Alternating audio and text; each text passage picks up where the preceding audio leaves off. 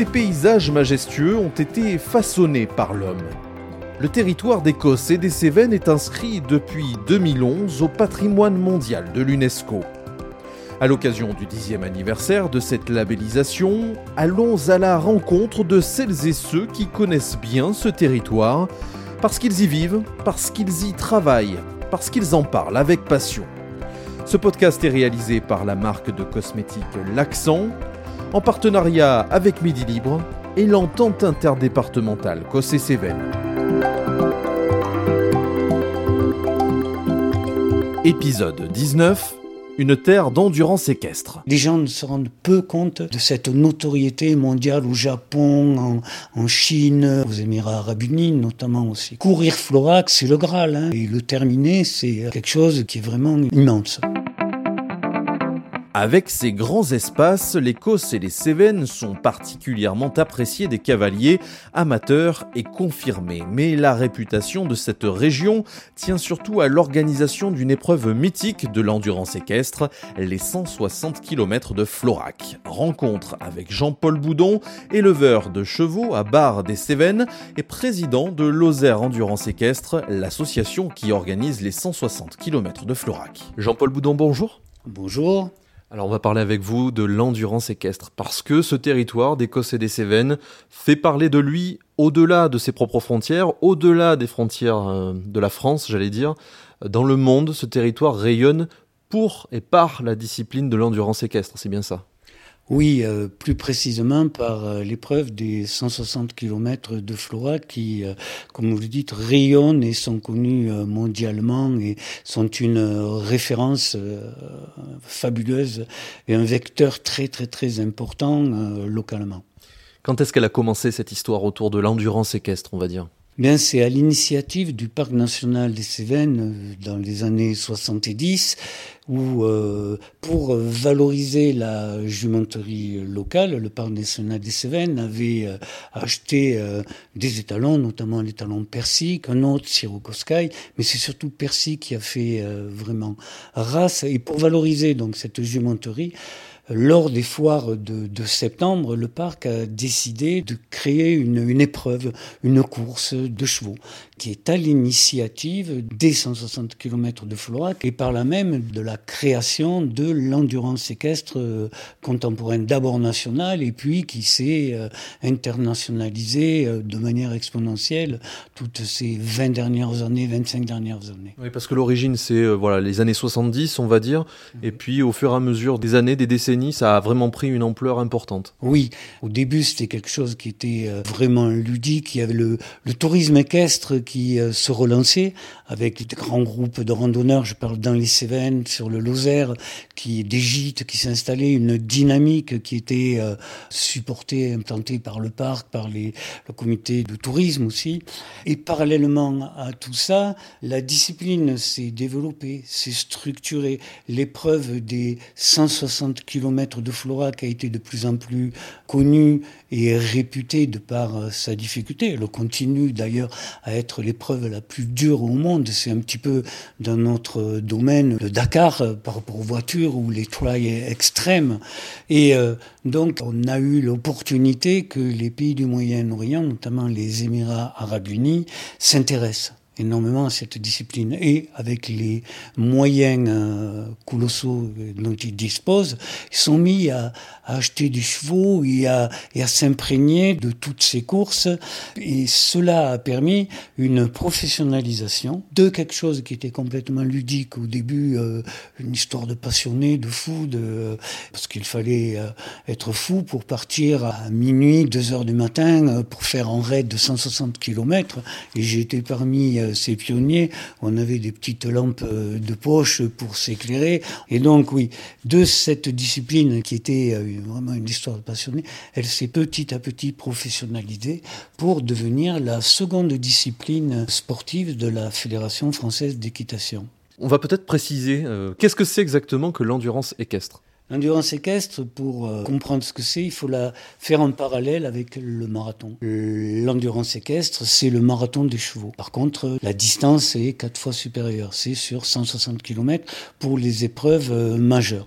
À savoir que dans ces épreuves majeures, dans ces concours nationaux, internationaux, euh, les chevaux, les cours en ont compté les arrêts, parce qu'il y a des arrêts obligatoires pendant la course, euh, les cours en 9h, 9h30 pour les 160 km à Florac dans le dénivelé, et en 6h, 6h15 dans le désert, qui est plat et, dans le sable. Donc, c'est pas du jour au lendemain qu'un coureur à pied devient un marathonien. Donc, il y a une progression dans la qualification des chevaux, dans leur préparation, dans leur entraînement. Et la discipline s'est structurée par une succession d'épreuves, de courses qui vont de 20 km, 40 km, 60 km, deux fois 90 km, puis on arrive dans les, tout ça en vitesse imposée, c'est-à-dire borné entre 12 et 16 km à l'heure et contrôlé très très sévèrement par un pôle vétérinaire et de juges. Après, on passe aux vitesses libres, c'est-à-dire les vitesses libres, les chevaux vont à la vitesse qu'ils veulent. Mais une course, mettons, de 90 km ou de 100 km, voire de 120 km, est divisée en quatre tronçons. Et au bout du premier tronçon, mettons de 40 km, il y a un temps d'arrêt obligatoire et un contrôle vétérinaire très sévère qui juge l'état métabolique du cheval, la fréquence cardiaque, les muqueuses oculaires, il y a tout un tas de points métaboliques à surveiller, plus les allures.